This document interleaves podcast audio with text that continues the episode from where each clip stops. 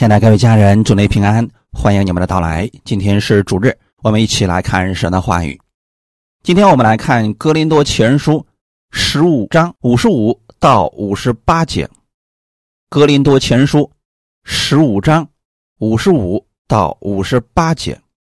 我们分享的题目叫“死不是结局，复活才是终了”。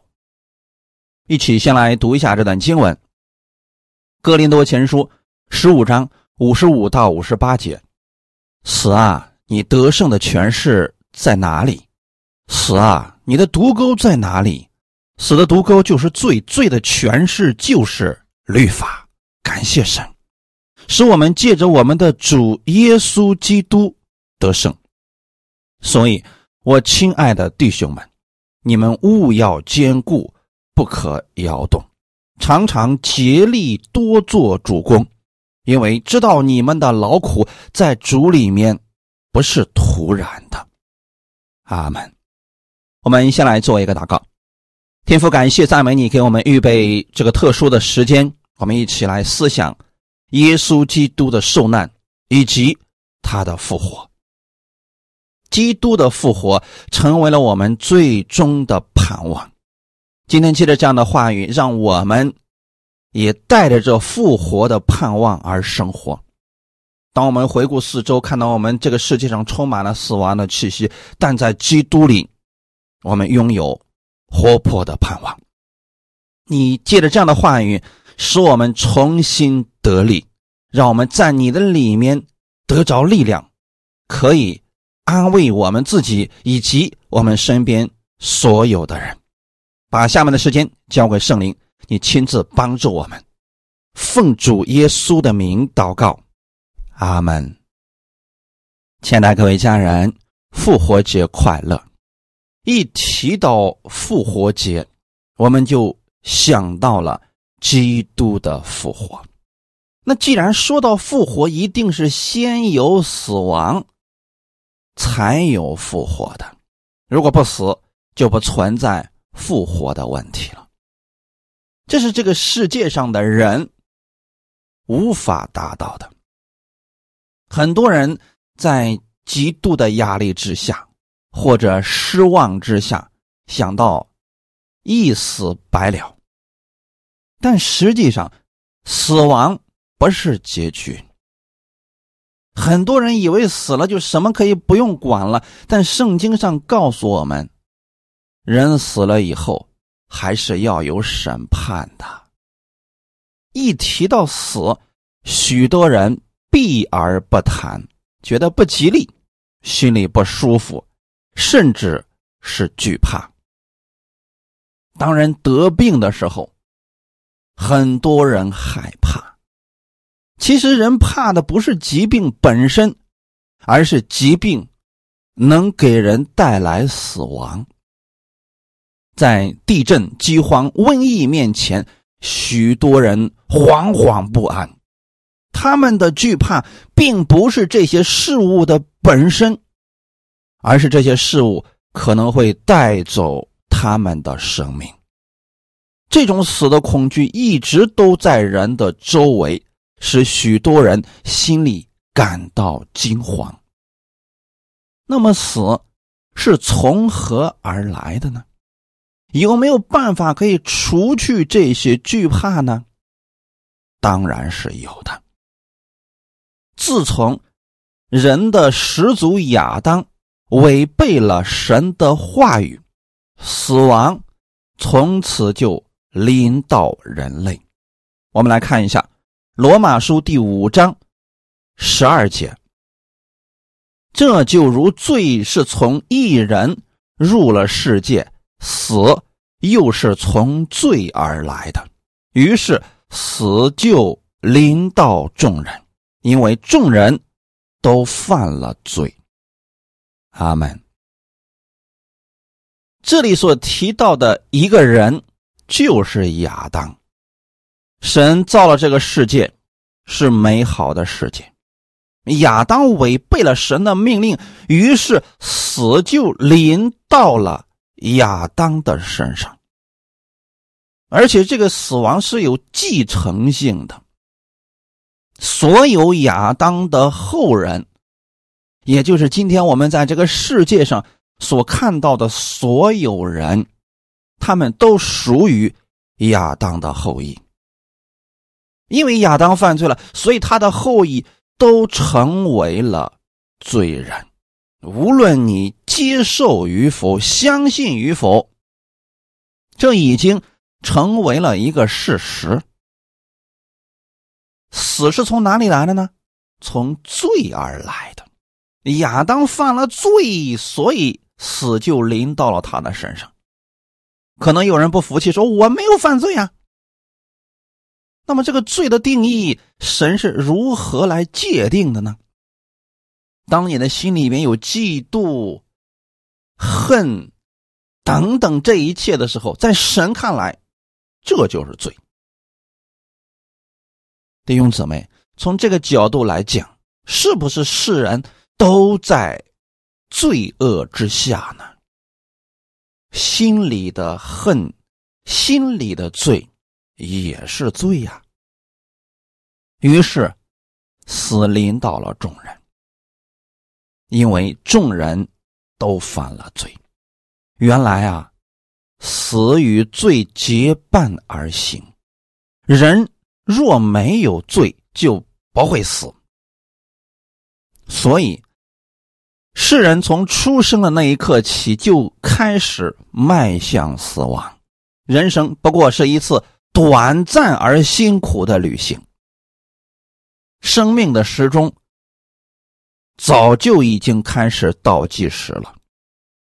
随着时光的进展，它不断的在做着减法，过去一天就减掉了二十四小时，直到归零。古往今来，无论是君王也好，仆人也好，乞丐也罢。谁都逃脱不了死的辖制，就像今今天我们本文所讲的，死啊，你得胜的权势在哪里？死啊，你的毒钩在哪里？死的毒钩就是罪，罪的权势就是律法。这又回到了刚才我们所说的那个情况了。死的毒钩就是罪，因为亚当犯罪了。所以死就临到了他的身上。罪的权势是什么呢？是律法。这个律法是神所颁布的，是人触犯了神的律法，所以临到了死亡。所以，如果说在这个世界上谁没有罪，那么他是不会死的。大家想想看，在这个世界上有没有人是？无罪的呢？遍眼望去，只有一人，那就是耶稣基督。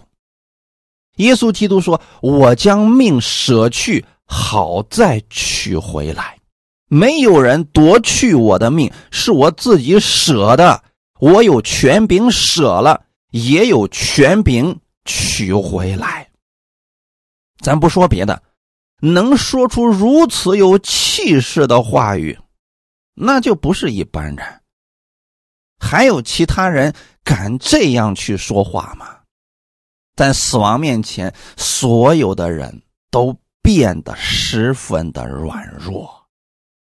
但耶稣不同，他真的是无罪的，所以他不惧怕死亡。但是他为什么要死呢？是为了要解决我们的罪呀！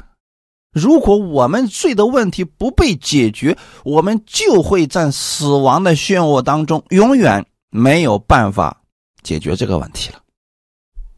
罪的问题必须要被解决了，神的公义才能被满足啊！否则，所有的人都在死的权势之下，无法脱离。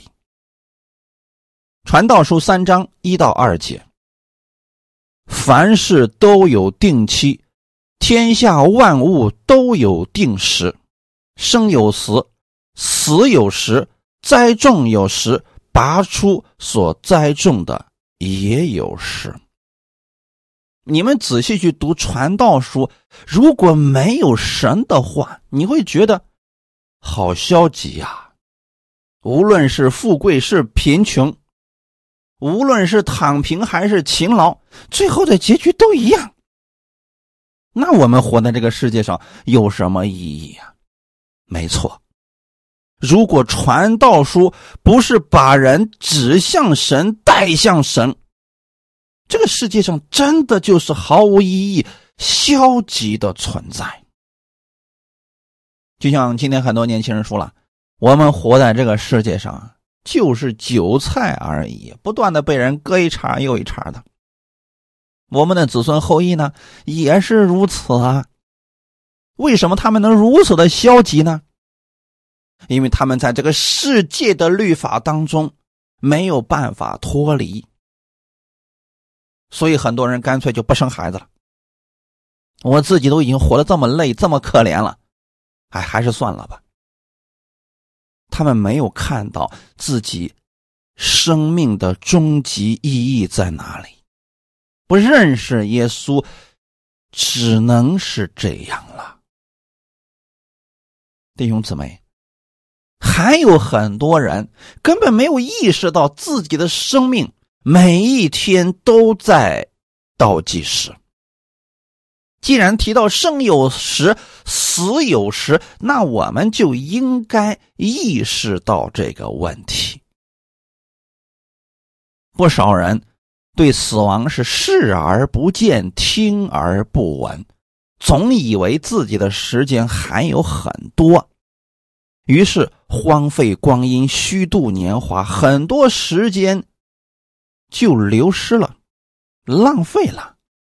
我给大家算一笔账：就算一个人可以活到八十岁，也就是两万九千二百天，不到三万天。除去我们前二十年的不知所以然，前二十年七千三百天。总共我们剩下的就两万一千零九百天，这还是能活到八十岁的情况之下算的。不少人出现意外，连这个日子根本就达不到啊！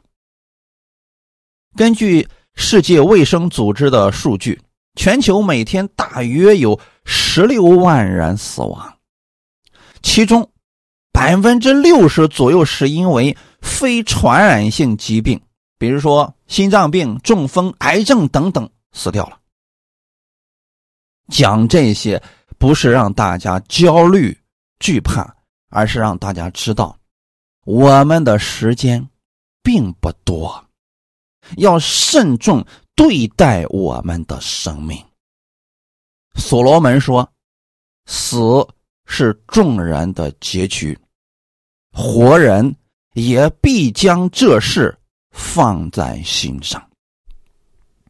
所罗门他年老的时候写了传道书，他对生命的领悟一定是比我们更加深刻的，因为你想达到的他都达到了，你想享受的他也都享受了。可他为什么让我们去思想死亡呢？思想点别的不好吗？你看今天这个世人总是想着怎么去享乐，总是想着怎么样去获取更多的财富等等。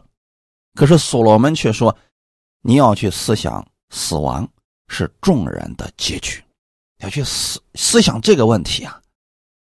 为什么让我们去思想这些呢？世人都避开死亡不谈，所罗门却让我们去思想这些。那是因为只有你去。”思想死亡的时候，你才知道自己现在在干什么，你才会对自己确定好人生的终极方向。中国有一个节日叫清明节，这是一个缅怀先人的日子，实际上就是活人在死人面前思考人生的结局，这是人。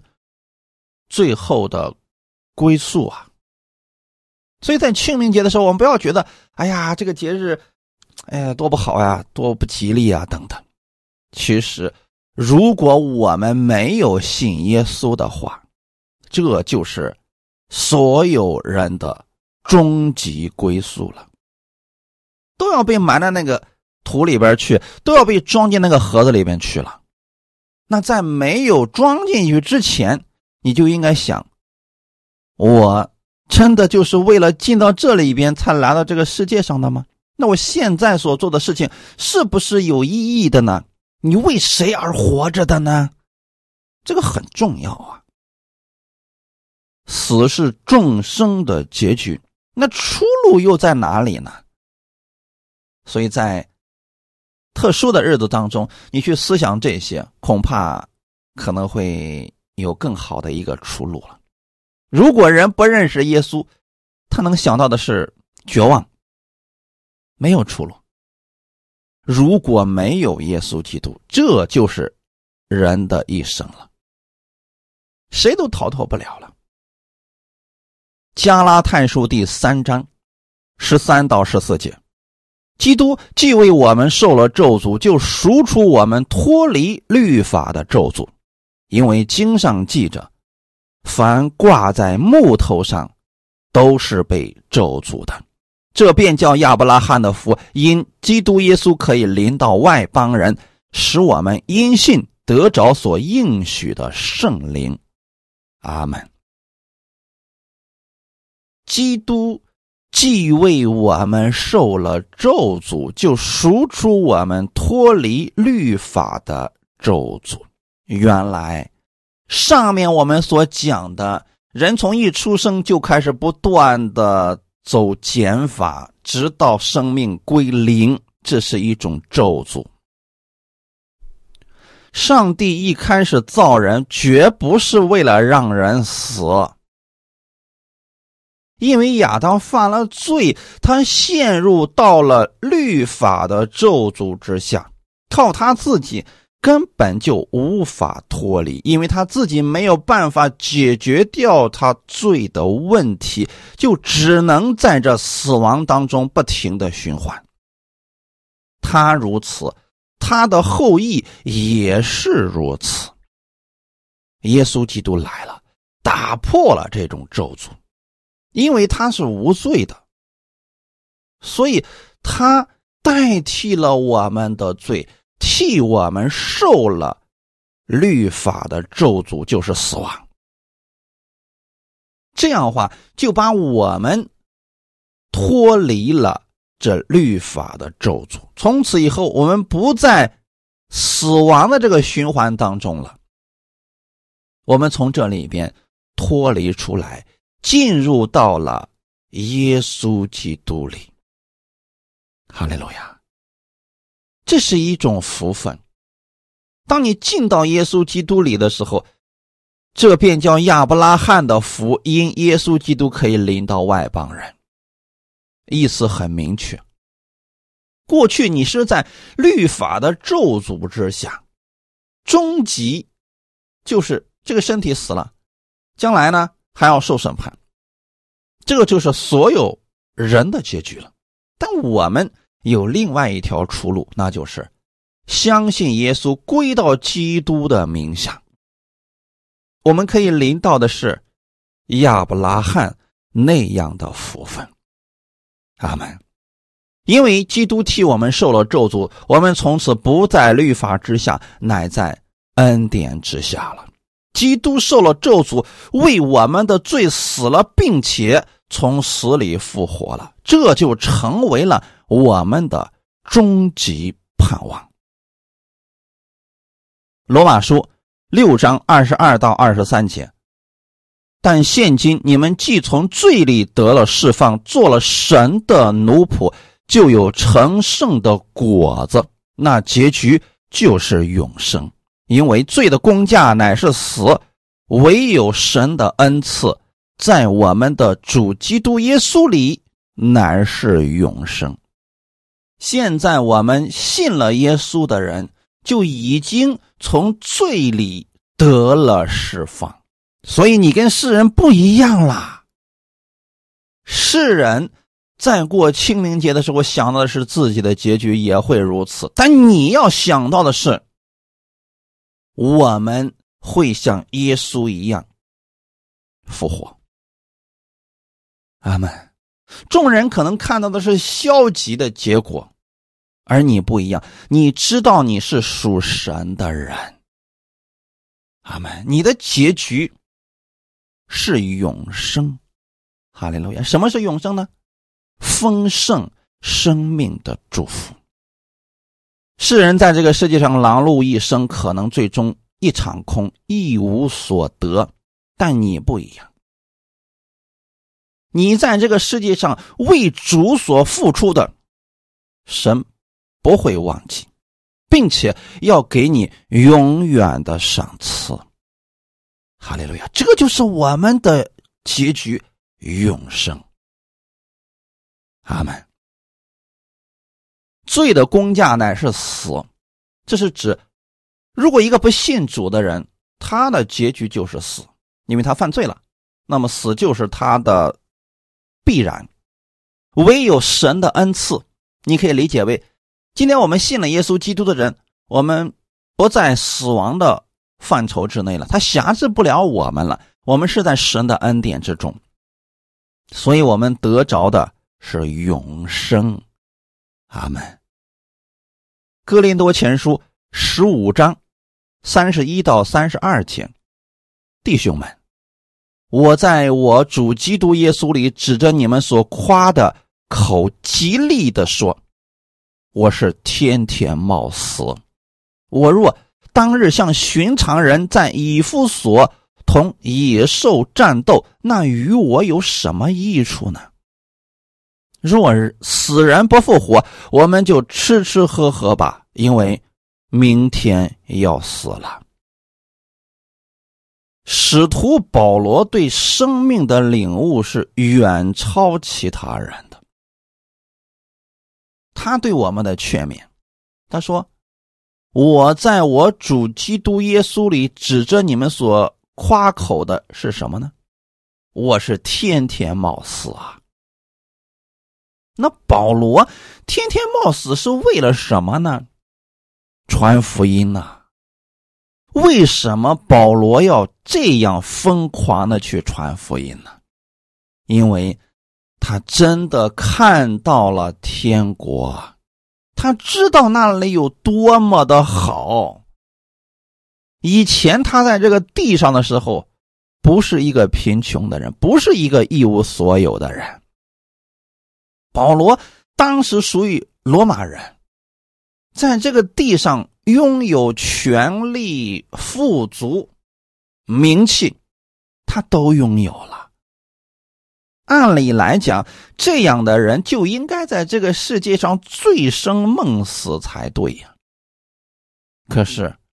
当使徒保罗看到了天国，看到了神给他预留的那些丰盛的祝福的时候，他跟现在自己在地上所拥有的这一切一对比，突然发现这些毫无吸引力了。他知道神给他的才是最好的，那他如何才能得到这些丰盛的赏赐呢？那就是。要把天国的美好给世人见证出来，你得告诉世人天国是什么样子的。有太多的世人还在这个地上争权夺利，他们认为在这个世界上有很多好东西的东西，我们一定要去抢到手，我们一定要去赚更多的钱，我们一定要拼命的。去获取更多的价值，等等。在使徒保罗看来，他们所做的这一切都是虚空，为了一个虚空的东西，人穷尽一生而拼搏，毫无意义啊！所以保罗他把这些全放下来了，他知道什么才是最有价值的，而这个价值。是直到永远的，所以他天天冒死去传扬基督，为主做工，没有人逼着他，他心里面着急呀，他多么的希望世人能够看明白这一切。你在这个世界上，无论你获取了多少，最终都是一场空。可有太多的世人不明白这些呀。人什么时候才能去冷静的思考这些事情呢？那就是在死亡面前。好些人把这个问题想明白，就是看到自己身边活生生的一个人突然就死了，他们受了极大的刺激。那个时候，他们才意识到生命是何等的短暂而脆弱。当他看到自己身边的亲人突然有一天去世了。他们才意识到，我拼搏那么多有什么意义呢？所以说，在特殊的日子当中，你去思想耶稣基督，他为什么为我们而死，他为什么复活，就会给我们带来真正的盼望。阿门。保罗说：“我若当日像寻常人在以弗所同野兽战斗，那与我有什么益处呢？”原来在那个时期当中啊，很多人为了在这个世界上有功名，拼命在这个世界上获取人的认可。咱举个最常见的例子，比如说在那个时期有这个角斗士。为了要出名，他们跟野兽去搏斗，一旦胜了以后，那么鲜花、掌声、金钱如约而至。保罗说：“如果我想在这个世界上得着这一切，那我跟那些人有什么区别呢？那对我也没有什么益处呀，因为他看明白了。可是有太多的人没看明白呀。”还在这律法的咒诅之下，不断的劳心劳力，却不知道自己这一切都是为了什么。有太多的人仅仅是为了生存而努力呀。那你说这样的人，等他有一天干不动的时候，他发现，哎呀，我的人生就这个样子了，是不是会越来越灰心绝望呢？他的出路其实是在耶稣基督那里。阿门。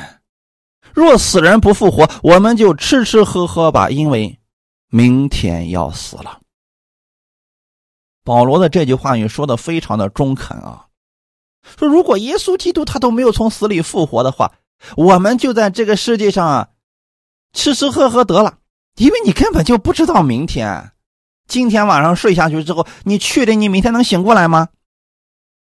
就这个意思啊！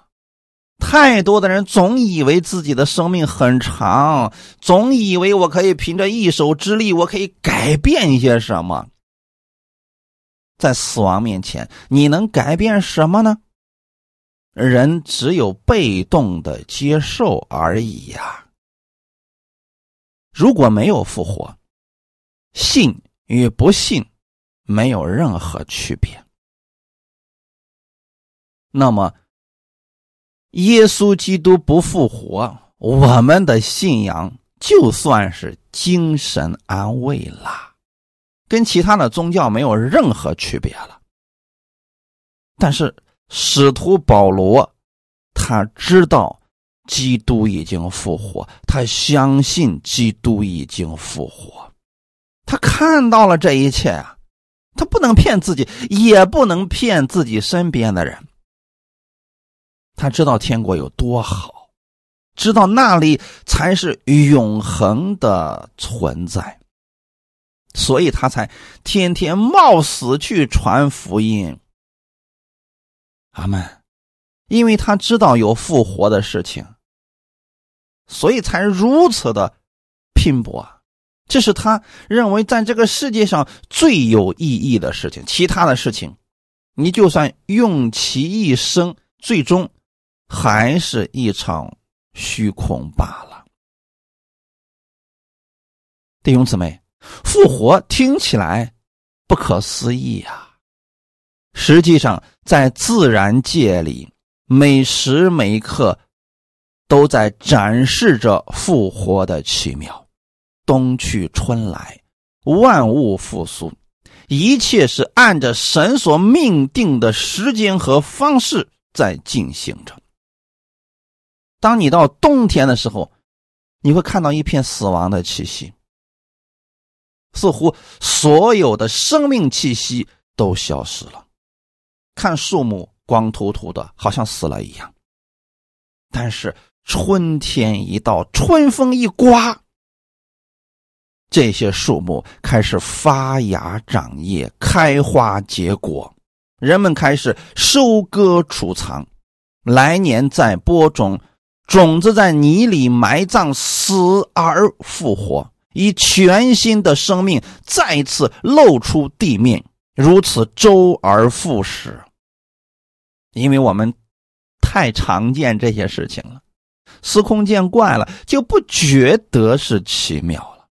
你若有心，能走出你的工作，走进大自然，看看这个世界，你就能看到神的奇妙了。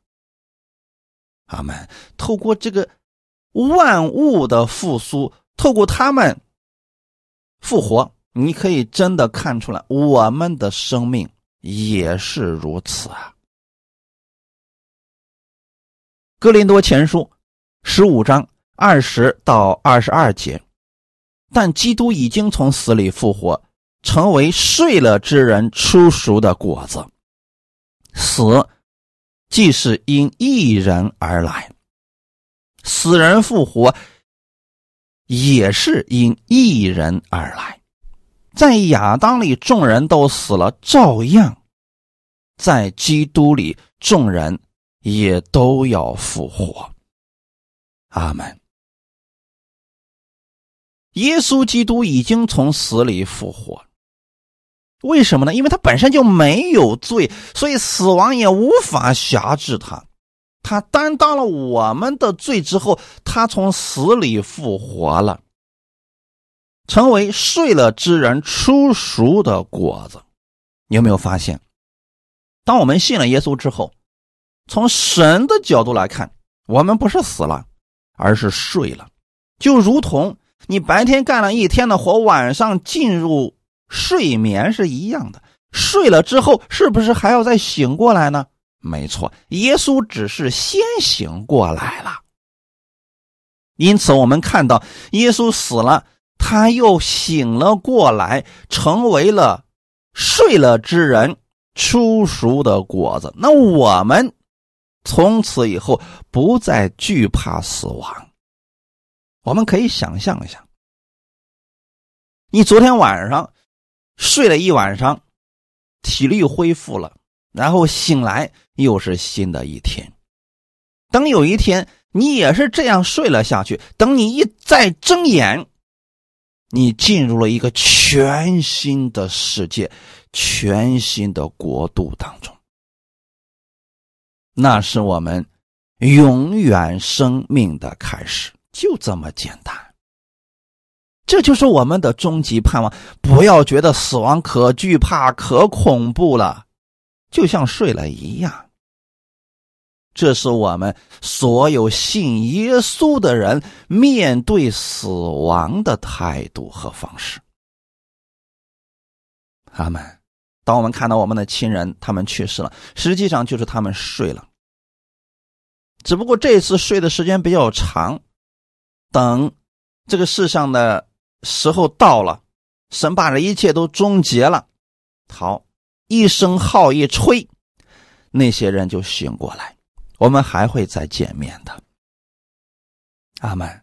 只是说，人睡着了以后就没有时间的这个概念了，就像你睡着以后，你的里边没有时间的概念了。你不能睡的情况下，你还数算着时间，我睡了几秒钟了，睡了几分钟了啊？没有这个概念了。你睡下之后，等你醒来了，你才知道，哦哦，我睡了多长时间了。那么过去已经信了耶稣的人，他们都睡了，只是耶稣先醒过来，醒过来的目的是为了什么呢？为了坚固我们的信心呐。阿门。二十一节说：“死既是因一人而来，死人复活也是因一人而来。”这个“一人”指的就是亚当。原来啊，亚当违背了神的话语，结果把死亡带给了亚当和他的后裔。那死人复活呢，也是因为一个人而来，这个人叫耶稣。因为耶稣基督他死了，从死里复活了，所以属耶稣基督的人也要如此，都要复活。阿门。如果你相信耶稣以及耶稣在十字架上所成之功。那么你必然要领受基督的复活。我们给别人传福音，要传一个完整的福音，不单要让他知道他是一个罪人，他的罪需要被解决。耶稣基督在十字架上流出宝血，就把他所有的罪都给洗清了。那么耶稣也从死里复活了，一定要告诉他这个复活的概念。为什么呢？因为我们也要如此复活的，阿门。如果人不相信基督的复活，就不算信耶稣，也无法得着他复活的生命。你如果相信耶稣已经从死里复活，那么你就应该相信你的生命将来。和耶稣差不多，都要如此复活。那么，你还惧怕死亡吗？当然不惧怕。谁害怕自己睡着呢？你家孩子睡着了，你是不是一巴掌把他拍醒，说不能睡啊？你这一睡醒不来怎么办呢？那如果这样的话，你是不是觉得这个家人思想有点问题啊？你家孩子说他自己累了、困了，你是不是就让他去睡觉了呢？哎，为什么？因为他睡着了，他睡够了，自然就醒来了嘛。或者你一叫他，他就醒来了嘛。我们也是如此啊。等我们在这个地上，我们做完了我们的功，我们该做的做完了，然后我们现在是不是要进入休息了？就跟睡了一样。哎，你现在就休息吧。但是你这个做工的果效呢，一直都伴随着你啊。等。时候到了，这一声号一吹，你就醒来了。你看到神把一切都预备好了，哎，所以那个时候一醒来，那是另一番天地呀。那我们现在在这个世界上的意义就明确了。现在我们还没睡，就是还没死的时候，干什么呢？要做工啊，要做有意义的事情，不能浪费这一天的时间了。阿门。看我们今天的本文，五十七到五十八节，感谢神，使我们借着我们的主耶稣基督得胜。所以，我亲爱的弟兄们，你们务要坚固，不可摇动，常常竭力多做主公，因为知道你们的劳苦在主里面不是突然的。阿门。前面保罗提到了死是因为亚当带来的，后面就紧接着告诉我们：感谢神呐！虽然死有毒钩，虽然死有权势，但是我们有方法啦，死不再是我们的结局啦。我们借着主耶稣基督得胜。因为他已经胜过了死亡，我们属耶稣基督的人也跟着他一起享受这份得胜。阿门。那既然我们知道耶稣已经复活，已经战胜了死亡，是不是值得感谢的事情？也就是说，我们跟世人不一样，他们在死亡的循环当中，在律法的咒诅之下，我们不在那里了。我们在哪里呢？在基督里。好，既然你在基督里拥有复活的生命，拥有永生，拥有丰盛的祝福，你是不是应该领受这份力量，在这个世界上做工呢？如果你不领受这份力量，那你跟世人的做法就一模一样了呀。那你信这个主，他又不会给你任何的力量，你在外表看起来跟世人就没什么区别了。因此，信了耶稣的人要学着使用耶稣的大能，在这个地上去生活。五十八节，所以我亲爱的弟兄们，你们务要坚固，不可摇动。坚固什么？坚固复活的盼望，坚固耶稣基督在十字架上给你带来的救赎之恩，一定要持守这份信心，不要摇动，不要因为你周围的人唉声叹气，他们绝望，你也绝望，你不要跟他们一样，因为你本身跟他们就不一样了，你是从这个世界当中已经被神分别出来归给他的人了。那你要做什么呢？常常竭力多做主公，做主的工作。主的工作是什么呢？其实很简单，就是把你认识的这位主的美好介绍给其他人，见证给其他人。你在生活当中经历了神，你就把这位神的美好告诉给你身边的人，这就是多做主公啦。哈利路亚。神让我们所做的工，跟世人所做的工完全不一样。他们在拼命的为了能够活着而做工，而我们已经拥有了复活的生命。我们不是为活着而做工，我们是为了见证主而做工。我们得告诉他们：你们不要在律法之咒诅之下活着了，你们要信耶稣，这是你们的出路。阿门。要常常竭力多做主公，因为知道你们的劳苦在主里面不是突然的。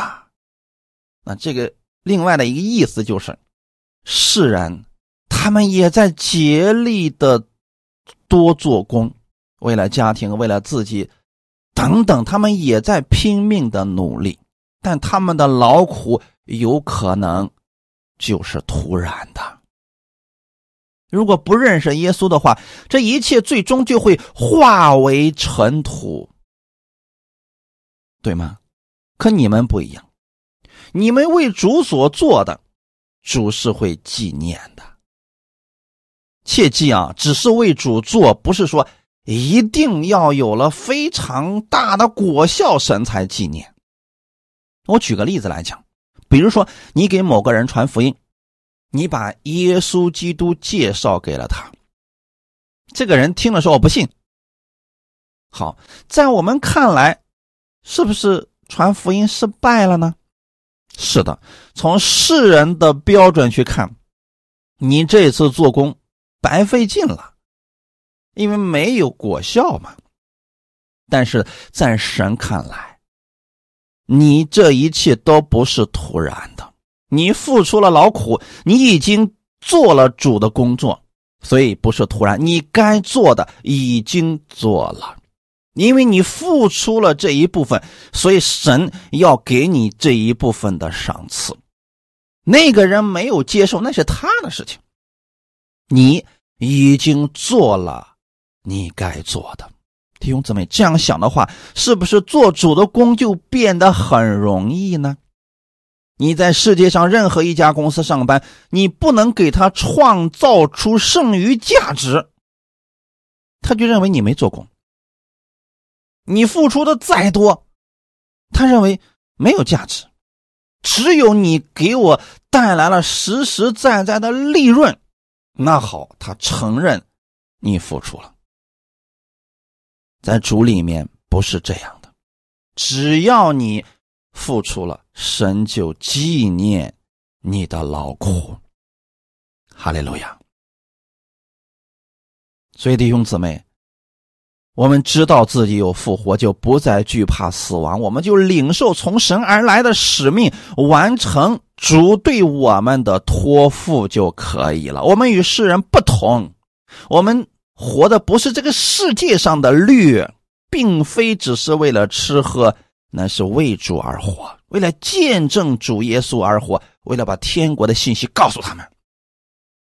阿门。路加福音第二章二十五到三十二节，给大家讲一个例子啊。在耶路撒冷有一个人名叫西面，这个人又公义又虔诚，素常盼望以色列的安慰者来到。又有圣灵在他身上，他得了圣灵的启示，知道自己未死以前必看见主所立的基督。他受了圣灵的感动，进入圣殿，正遇见耶稣的父母抱着孩子进来，要照律法的规矩办理。西面就用手接过他来，称颂神说：“主啊，如今可以照你的话释放仆人安然去世。”因为我的眼睛已经看见你的救恩，就是你在万民面前所预备的，是照亮外邦人的光，又是你民以色列的荣耀。阿门。西面不怕死亡，他从神领受了启示，知道自己未死之前一定会看到神。给他们的救恩，他得着了圣灵的启示，就说明这个人经常祷告的，所以他得着了圣灵这个启示之后，知道自己的眼睛一定会看到主所立的基督。这个时候，可能圣灵告诉他往圣殿里边去，他顺从了圣灵的感动，进入了圣殿，正好就看到。耶稣的父母抱着孩子进来，这个时候他用手接过来，他说：“主啊，我看见了。现在你释放我安然去世，因为我的眼睛已经看见你的救恩了。”你有没有发现，西面面对死亡的时候，他有惧怕吗？没有，因为他从神那里早已经得着了安慰了。哈利路亚！这是我们所有信耶稣的人该有的盼望。如果今天信了主了，还是惧怕死亡，那说明你对神的认识不够全面，或者你觉得这个世界上有很多东西是比天国更好的，或者你就信不过神，不知道自己死了以后去哪儿了。我们不要成为这样的人，要信得明明白白的。阿门。感谢赞美主。所以西面，它是一个做主公的人，他去了圣殿，看到这个孩子祷告，你发现没有？这是一个很常见的事情，但是这一切被圣灵记录下来了，这也算是他的工作呀。你有没有发现为主做工其实很容易呀？你心里边凡是。把神居首位，为主去做工，这就够了。你所做的这一切，神都会纪念的。阿门。罗马书第六章三到五节，岂不知我们这受洗归入基督耶稣的人，是受洗归入他的死吗？所以，我们借着洗礼归入死。和他一同埋葬，原是叫我们一举一动有新生的样式，像基督借着父的荣耀从死里复活一样。我们若在他死的形状上与他联合，也要在他复活的形状上与他联合。阿门。这里其实给我们做了一个形象的例子。你们中间有很多人，是不是已经受过洗了？受洗意味着什么呢？当你整个人都进到水里的时候，你不再呼吸了，这是一种预表，预表你与基督一同死了。当你从水里上来的时候，那是与基督一同复活了。所以，当你受洗以后，你心里应该意识到，你已经脱离了死亡。现在活着的不再是你，乃是基督在你里面活着。所以，你一举一动不应该像过去一样了，包括你的思维也不能照世人的方式去思考问题了。你应该用神的话语去思考问题，就像基督借着父的荣耀从死里复活一样。耶稣基督都已经从死里复活了，你知道他的思维和他的行为是有很大的改变的吗？我讲一个最实际的例子啊，耶稣。在没有复活之前，他在地上行走是会累的，他饿了是需要吃东西的。别人鞭打他，他是会感觉到疼的，因为有肉体的存在。但是当耶稣从死里复活以后，他是一个荣耀的身体，从此以后，时间和空间再也没有办法拦阻他了。他可以瞬间到这里，也可以瞬间到那里。他可以吃，也可以不吃。死亡已经没有办法辖制他了。这是耶稣基督死而复活以后的样式。那么，既然都已经复活了，是不是就没有必要像没复活之前那样去哪个地方还得走过去？哎，是你的思维要改变，你的行为也要随着而改变。为什么给大家讲这些呢？就是说啊，我们现在的生命已经跟过去不一样了。你不能用过去的思维和行为在这个地上生活了，你应当按照基督的样式去生活。耶稣基督在地上怎么样去生活，我们也当如何去生活。耶稣基督如何去思想他所遇到的所有问题，我们也应当这样去思想。感谢主，这就是你在这个地上。我们见证主所要做的事情了，哈利路亚。彼得前书第一章三到五节，愿颂赞归于我们的主耶稣基督的父神，他曾照自己的大怜悯，借耶稣基督从死里复活，重生了我们，叫我们有活泼的盼望。可以得着不能朽坏、不能玷污、不能衰残，为你们存留在天上的基业。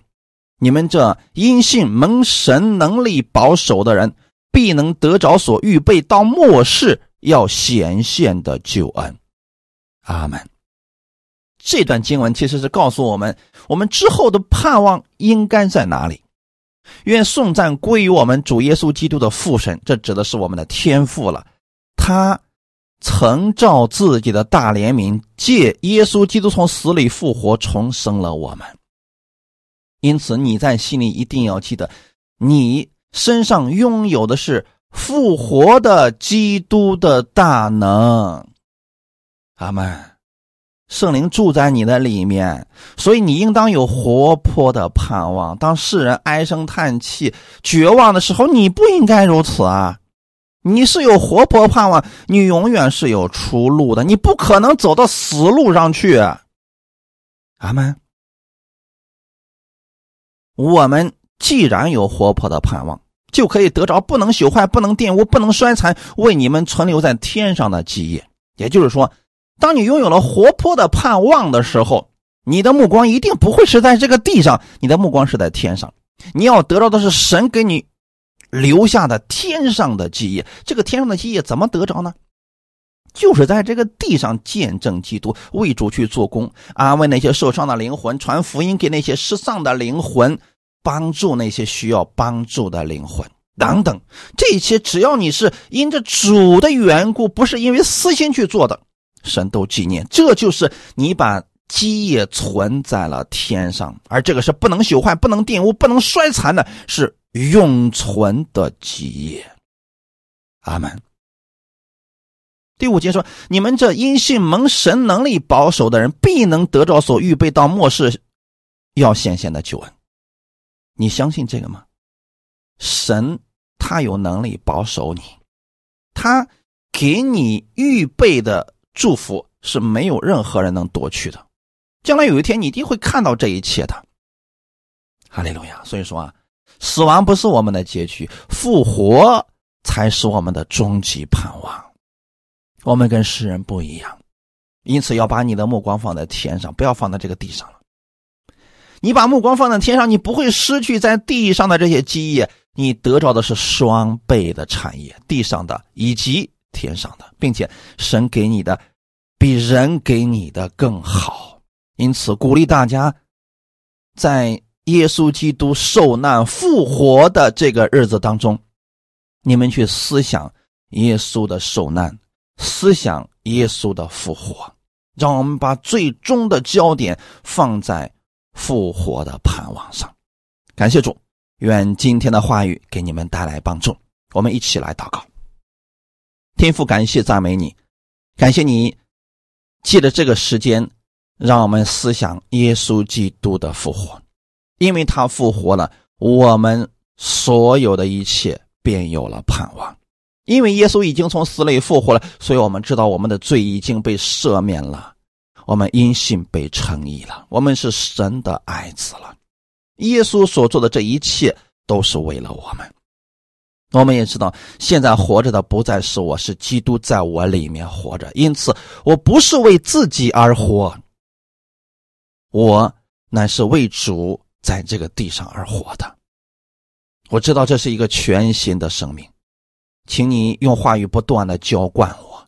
让我用着全新的生命去活出新生的样式来，请你使用我在新的一周开始的时候，带着全新的思维，带着主的话语去做工。我知道我在主里边所有的这一切劳苦都不是突然的，这比在世上做那些工更有意义。天父，谢谢你给我如此美好的盼望，一切荣耀都归给你。奉主耶稣的名祷告，阿门。